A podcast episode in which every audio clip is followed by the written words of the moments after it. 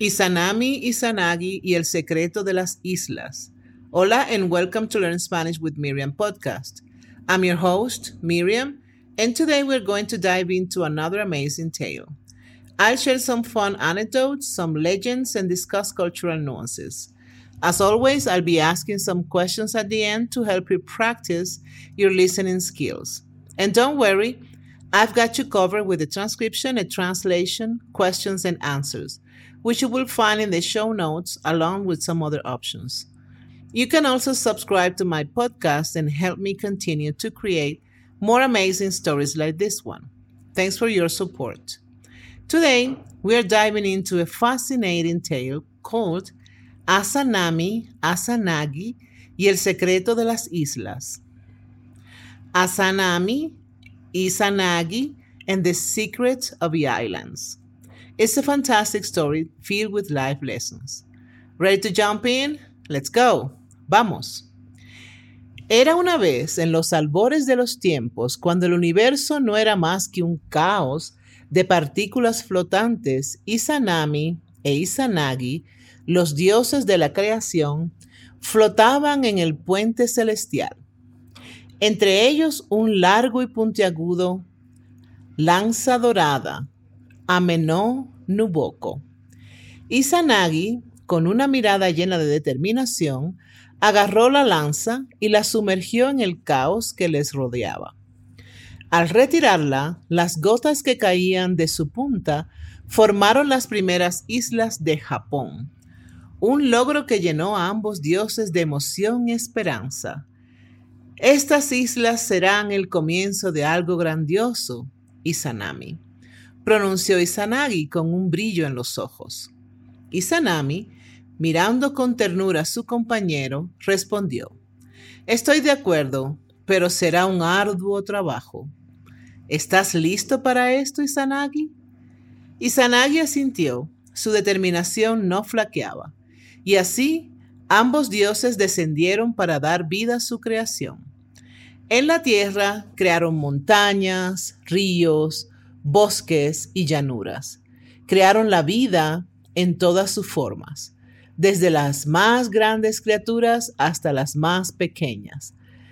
Pero en todo este tiempo nunca perdieron de vista su propósito original, crear un lugar donde todos pudieran vivir en armonía. Desafortunadamente, durante el proceso de creación, Izanami fue consumida por las llamas y murió. Su pérdida llenó a Izanagi de un dolor inimaginable. Lloró ríos, montañas y estrellas. Su tristeza se reflejó en el mismo universo.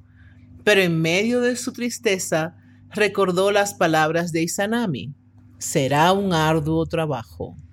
Así, en honor a Izanami, Izanagi decidió continuar con su tarea. Creó a los dioses del viento, los árboles, las montañas, y finalmente a los dioses del sol y la luna, Amaterasu y Tsukuyomi. A través de su dolor y su lucha, Izanagi terminó su tarea y el mundo se convirtió en un lugar de belleza y armonía. En la actualidad, las islas de Japón son un recordatorio de la valiente lucha de Izanagi e Izanami. Aunque esta historia es un mito, enseña una importante lección a todos los que la escuchan. A pesar de los desafíos y las pérdidas que enfrentamos, debemos continuar y esforzarnos por crear un mundo de belleza y armonía, tal como lo hicieron Izanagi e Izanami. Esta enseñanza, aunque no se expresa explícitamente, está incrustada en la propia historia de la creación de las islas. Entonces, cada vez que mires las montañas, los ríos, las estrellas, recuerda la historia de Izanagi e Izanami, recuerda su lucha y su amor. Y quizás, solo quizás, podrás encontrar la determinación para enfrentar tus propios desafíos y contribuir a la belleza y armonía de nuestro mundo. Beautiful story, right? That's all for today. Practice your answers, try repeating them out loud, and don't forget to check the translations and potential responses I've left for you. Any questions? Please leave them on my website, thoughtfulspanish.com. Stay tuned for more captivating stories to boost your Spanish skills. Hasta pronto, su amiga Miriam. Now, some questions. 1. ¿Quiénes son Izanami e Izanagi según la leyenda japonesa? 2. ¿Qué objeto usaron Izanami e Izanagi para crear las islas de Japón y cómo lo hicieron? 3. ¿Qué le sucedió a Izanami durante el proceso de creación? 4. ¿Cómo afectó la pérdida de Izanami a Izanagi y cómo se reflejó en su creación? 5. Después de la muerte de Izanami, ¿qué otros dioses Izanagi creó y por qué?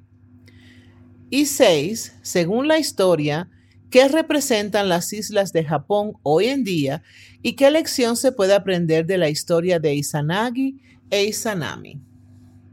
Okay, if you've been enjoying these immersive language lessons and find yourself eager for more, please consider subscribing to Learn Spanish with Miriam podcast.